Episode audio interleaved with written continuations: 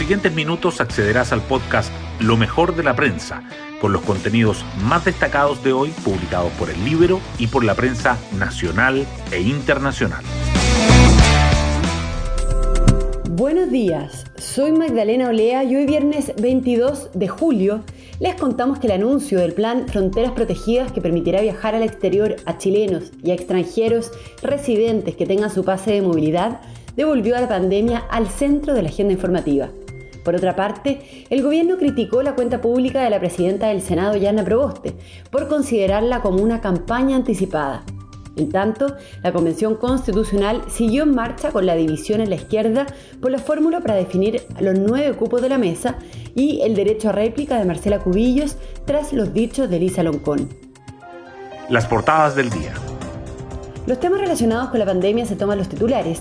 El Mercurio informa que el Consejo Asesor sugiere vacunar a los niños de 3 y a 12 años con Sinovac y aplicar la tercera dosis a los grupos de riesgo y a los adultos mayores, mientras que la tercera dice que desde la próxima semana se podrá viajar al extranjero con el pase de movilidad. Ambos dedican su foto a la cuenta pública de la presidenta del Senado, Yana Proboste, señalando que se produce en la antesala del lanzamiento de su candidatura y que recibe críticas del gobierno. La Convención Constitucional también sigue presente.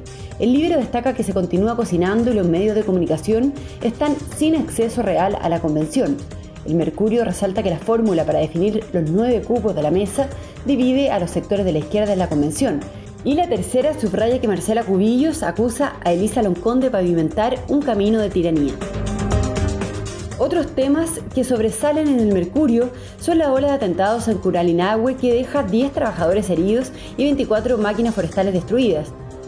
Que dos tercios de los envíos de Chile podrían perder competitividad tras la aprobación del TPP-11 en Perú y que el 78% de los cotizantes del Fondo E de pensiones no tienen la edad recomendada para estar en él.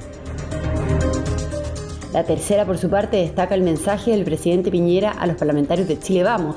Hay que virar al centro, dice. Que el gobierno busca una ley corta de pensiones que está en vigencia en septiembre y que los cotizantes de las AFP anotan la mayor alza desde 2012 y llegan a 5,6 millones.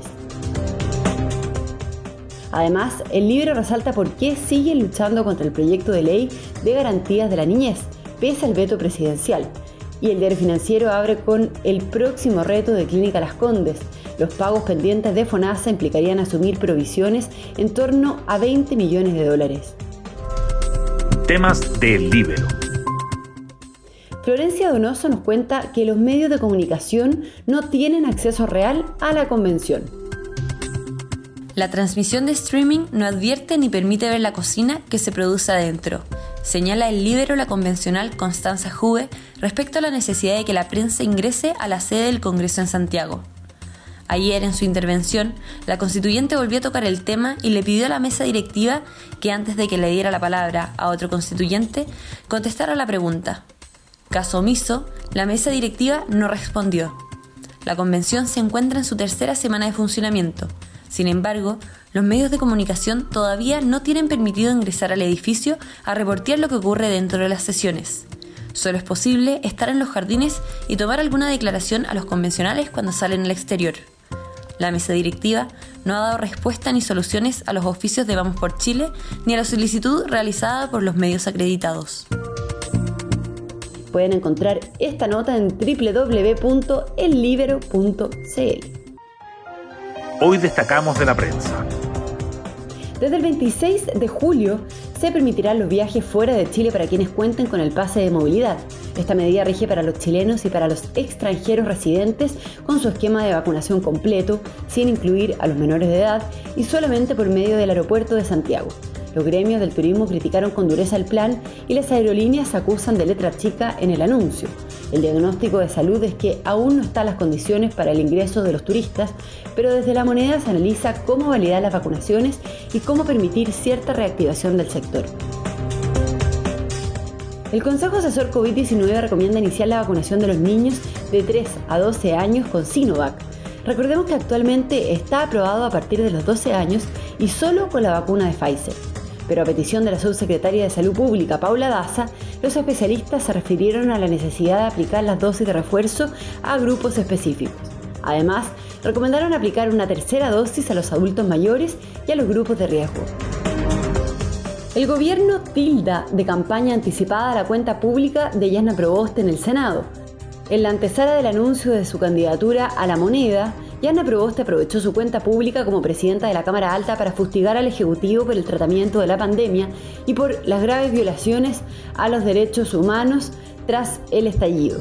Las críticas provocaron una fuerte respuesta de los ministros del comité político, quienes apuntaron hacia el mismo flanco que ronda la oposición, si es adecuado que mantenga su cargo.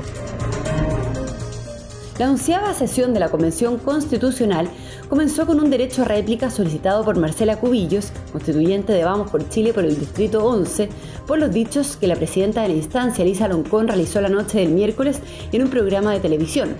En este hemiciclo usted habló de amor y en la noche sembró división. En nuestro juicio se pavimenta un camino de tiranía, dijo la ex ministra de Educación. Otras noticias. Tres ataques incendiarios contra faenas forestales se registraron ayer en la comuna de Curanilahue, en la provincia de Arauco, al sur del Biobío, que dejó a 10 trabajadores lesionados y a 24 máquinas forestales destruidas. Por otra parte, el balance de la violencia rural en la macrozona sur durante el primer semestre indica que hubo 866 incidentes y 304 detenidos. La fórmula para definir las nuevas vicepresidencias divide a los bloques de izquierda de la convención, la posibilidad de que uno de los cupos sea para Vamos por Chile marcó la discusión. La posición del Partido Comunista, la lista del pueblo y los pueblos originarios se distanció otra vez de la de los grupos del Partido Socialista y el Frente Amplio, quienes apoyaron la propuesta de Loncón y Baza. Y nos vamos con el postre del día.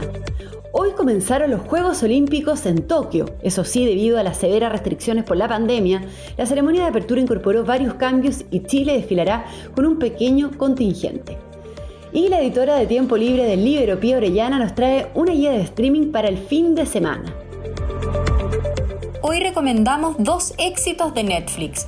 El primero es una película que se llama Penguin Bloom, que se convirtió rápidamente en una de las películas más vistas de las últimas semanas traducida al español como Un milagro inesperado, narra la historia real de una familia australiana golpeada por la tragedia donde la madre cae accidentalmente desde una terraza y termina inmovilizada de por vida desde el pecho hacia abajo.